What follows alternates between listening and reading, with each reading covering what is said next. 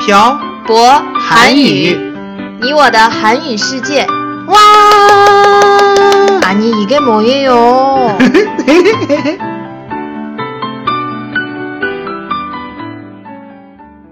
今天呢，开始之前，我俩给我俩打个广 告。不会取关我们吧？嗯，博老师听说漂泊韩语有新开的课呀，对呀、我们一直有网络的直播课，很多同学都不知道呢。哦有什么课呢？现在每个月都有新开课呀。哦，这次最近的是暑假班零到嗯二级和小朴老师的啊口语课。是吗？嗯啊，对了对了对了，听说漂泊韩语还有淘宝店，对呀、嗯大家可以来淘宝店来找我详细的询问，在淘宝上搜店铺“漂泊韩语漂泊韩语。”就可以啦。好的，这里是漂泊韩语，你我的韩语世界第四十六期电台。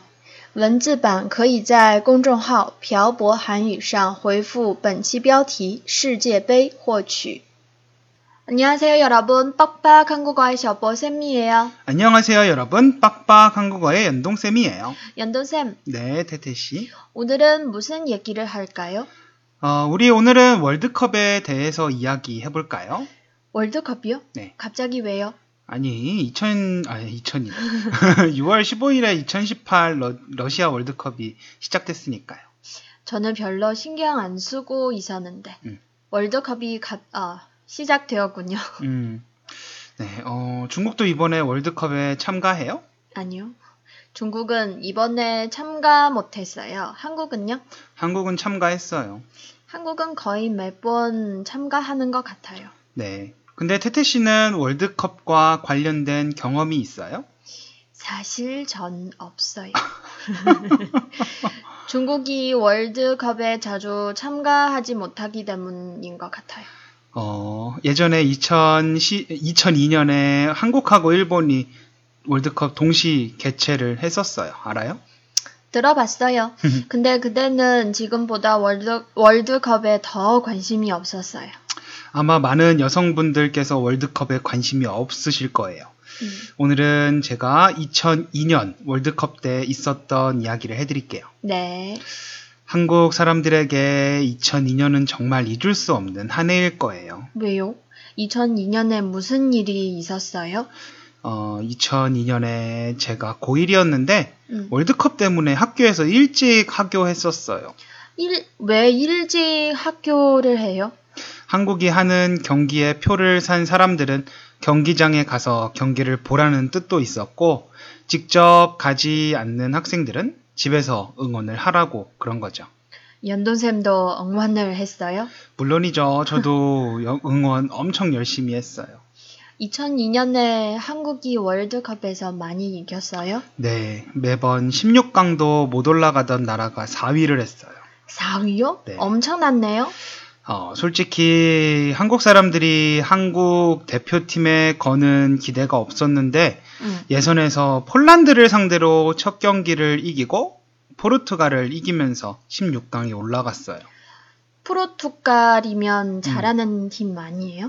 네, 엄청 잘하는 팀이죠. 진짜 기적이었어요, 기적. 사람들이 응원을 엄청 많이 했나봐요. 음, 서울에서는 광화문 강남역에 사람들이 모여서 응원을 했어요. 음. 그리고 거리에서도 응원을 하고 진짜 재밌었어요. 전 그런 경험이 없어서 잘 모르겠어요. 어, 16강에서 이탈리아랑 경기를 했는데 음. 그때 친구들하고 코엑스에 가서 같이 봤어요. 그런데 이탈리아를 상대로 이긴 거예요.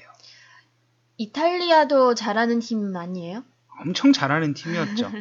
이기고 나니까 사람들이 막 서로 껴안고 울고 아휴, 미친 사람들을 보는 것 같았어요. 연돈쌤도 그랬던 거 아니에요? 물론 저도 그렇게 미친 사람처럼 응원하고 서로 껴안고 울고 했었죠. 음. 어, 그 다음은 8강. 음, 스페인이랑 경기를 했어요. 그 경기도 이겼겠죠? 네. 그 경기는 연장전까지, 어, 그리고 연장전에 가서 승부차기를 했어요. 승부찾기를 하는 경기는 많이 못 봤는데. 근데 이번에도 이겼어요. 음, 이날은 강남역에 가서 응원을 했는데 와 진짜 이기자마자 차 안에 있던 사람들도 차에서 나온 뒤에 막 차 위로 올라가서 차가 고장 나는 건 신경도 안 쓰고 막 뛰고 울고 소리 지르고 아유 스페인도 엄청 잘하는 나라인데. 그러니 사람들이 미친 거겠죠. 세상에 16강도 못 올라가던 나라가 남은 경기를 다 줘도 4등은 하는 거니까요. 아무도 음. 한국인, 아, 한국이 4등을 할 거라는 생각을 하지 못했겠죠?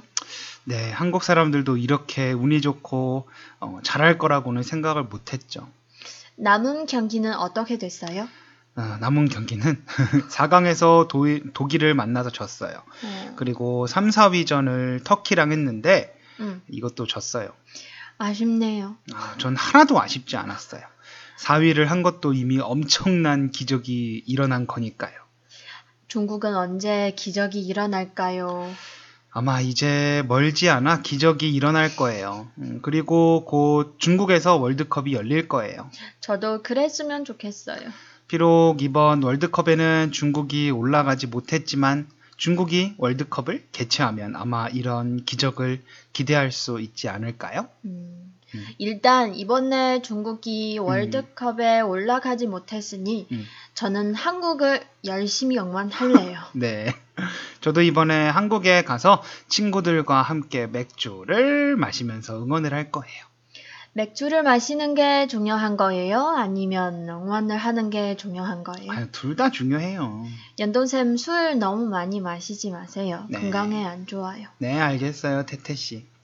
음, 오늘은 이만할까요? 네, 그래요. 오늘은 월드컵을 맞이하여 2002년 한국에서 월드컵이 개최되었을 때 저의 경험과 그때 한국의 분위기에 대해서 알아봤습니다. 음, 2002년 월드컵 이후로 네 번째 월드컵인데 한국은 그동안 16강에 한 번 올라갔어요. 사람들의 기대가 이미 너무 커져서 대표팀 선수들이 부담을 가지고 있을 것 같기도 합니다. 비록 이번에 중국이 월드컵에 올라가지 못했지만 다음, 월- 다음 월드컵에는 꼭 올라갈 수 있을 거라 생각합니다.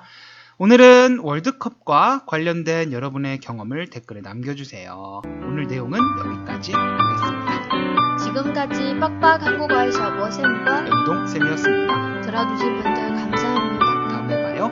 안녕!